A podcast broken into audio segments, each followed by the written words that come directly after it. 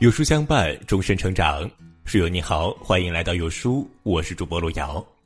今天跟大家分享的文章叫做《为人处事，学会这四种处理方式，生活越过越顺》。一起来听。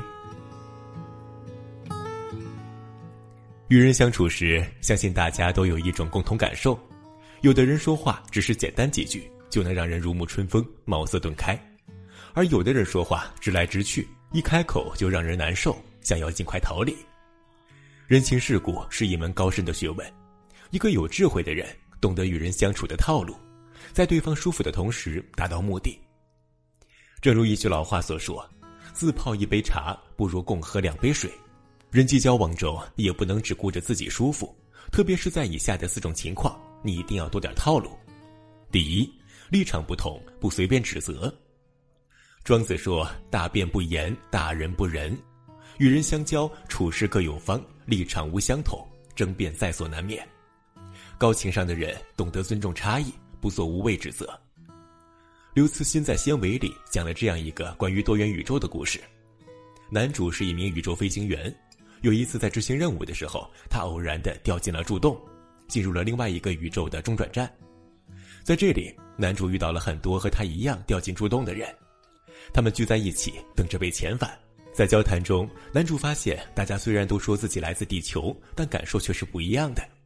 有的说地球是粉色的，有的说天空中有两个月亮，有的说要赶紧赶回去观看罗马的现场竞技，有的却说古罗马早已变成了历史，哪里来的现场竞技呢？他们激烈争辩，谁都无法说服对方。后来，经过传送员的解释，大家才逐渐的了解了实情。原来大家来自不同的时空，每个人的地球都是不一样的。立场不同，所处环境不同，很难了解对方的感受。在你眼里的小事，放在他人身上，可能就是毁灭打击。我曾看到过一个令人深思的故事：一头猪、一头羊和一头牛被关在同一个畜栏里。有一次，主人进来抓猪，猪大声嚎叫，猛烈反抗。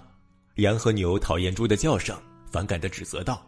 你也太夸张了，主人也经常来抓我们，我们也没有大呼小叫过。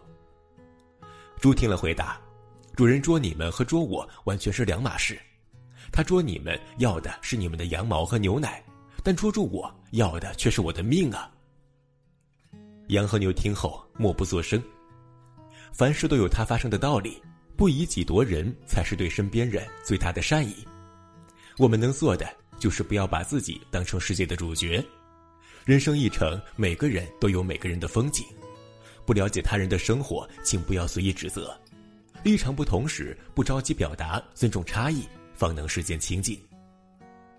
第二，与家人相处要多谈感受。我在知乎上看到一个问题：幸福的家庭都是什么样的？有一条高赞回答令人印象深刻：幸福的家庭从不争对错，家不是说理的地方。而应该是散播爱的天堂，喋喋不休的唠叨永远比不上感同身受的理解。电影《莫蒂》中讲述了莫蒂和丈夫弗雷特的动人故事。因为家庭变故，女主莫蒂寄养在了姨妈家，可她不想一直依附姨妈，想有自己独立的生活。有一天，莫蒂偶然看到男主弗雷特寻找保姆的广告，她应聘成功了，并在长期的接触中对弗雷特萌生了爱意，两人结为了夫妻。莫蒂喜欢画画，希望丈夫出门的时候可以给她多买些颜料。一开始，丈夫不仅置若罔闻，还指责她家里收拾的不够好。莫蒂脸上的落寞，丈夫视而不见。一方期待被理解，而另一方却在反复唠叨。这样的沟通方式只会让亲密关系陷入困境。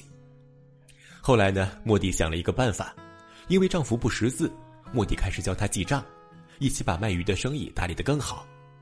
两人你一言我一语，感情也越来越好。慢慢的，丈夫也开始站在莫蒂的立场，体会她的感受。除了给莫蒂买回了很多颜料，还在每次卖鱼的时候顺带着出售他的画作。有人说，在爱情里，你的理解就是我的食粮。高情商的伴侣从不会只停留在生活的表面，用心感知对方的内心，才能两个人一起在爱里共同成长。亲密关系中，大道理堆砌不出好感情，相互理解才能守住长久的幸福。第三，直说没用时，动之以情。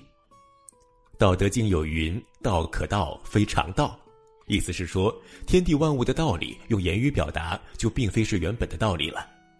说出来的道理容易和事实产生偏差，干瘪的说教永远比不上感同身受的体会。被誉为第一经纪人的杨天真曾坦言，自己做大码女装时遭受了很多人的质疑。为了表达初衷，他费了很多口舌，讲了很多道理，比如美是多元的。胖女孩也有享受美的权利，美是广泛的，大码女装也是一种时尚。然而反复的解释反而让质疑声更为强烈。直到他在线征集了一批大码女孩模特，发布了一条短视频，人们对他的批评和争议才慢慢的出现了转机。视频发布没多久，杨天真就收到了许多陌生女孩的热情留言，他们纷纷表示希望他坚持做下去。你说的没错。美是不分等级、不设界限的。他们身上散发出的真诚和热爱，深深的感染了许多人，大家的非议也随之慢慢淡去。有句话说得好：“别人看到的是鞋，自己感受到的是脚。”语言从不是为了阐述深刻的意义，而是为了表达一个人的内心。话语让我们看见事，而切身的体会让我们看到人。直说没用的时候，学会换个思路。与人相处，充沛的说教是最没趣味的部分。将言行融入真实，才是高情商的处事之道。第四，不好明说时要用行动。清华校训有言：“厚德载物，行胜于言。”行动表达胜过语言表达，这是清华精神，也是被誉为绘画界老顽童的黄永玉，就是这样一位风度翩翩的艺术家。黄永玉出生于湘西的凤凰古城。从小生活困顿，对故乡有深厚的感情。成名之后，他决定为家乡代言。于是，年迈的黄永玉在家乡举办个人画展，为母校捐资，筹集资金架桥铺路。黄先生竭尽全力的为家乡发展摇旗呐喊。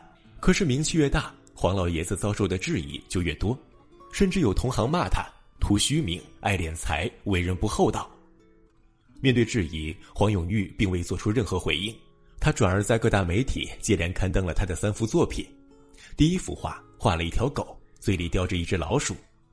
黄永玉本属鼠，此番自喻一语双关，让骂人者气得直打哆嗦。第二幅画画了一只多舌的鹦鹉，暗讽骂人者只会耍贫舌。第三幅画画了一个不怒自威的老者，旁边写道：“人骂我，我亦骂人。”黄永玉用生动形象的笔法。诙谐幽默的隐喻，给予了对方有力的反击。时至今日，黄老爷子依旧在为故乡的发展贡献着自己的力量，而那些谩骂之人早已不知消失在了何处。打消误解最好的方法，不是与之争辩，而是身体力行的证明。叔本华曾说过：“人生中有一半的麻烦和困扰，来自于我们对行动结果的焦虑。知易行难，没有付出行动，再多道理都是空谈。”真正高情商的人，从不讲无用的道理，而是用行动来修炼自己。人生在世，少一张能说会道的嘴，多一些断而感性的心，方能活得通透。卢梭说：“事事讲一番道理，是心胸狭窄的人的一种癖好。真正高情商的人，不拘泥于形式，凡事都有依凭，从不单纯的说教。立场不同时，不随便指责，是一种尊重。”家人相处时不据理力争是一种理解，直说没用时不巧言令色是一种宽厚，百口莫辩时不恶意重伤是一种修养。余生愿做一个高情商的人，舒服待人，真诚做事，守得住心，稳得住身。与世界交手多年，依然是温暖如初，满怀新鲜。点个再看吧，朋友们，我们共勉。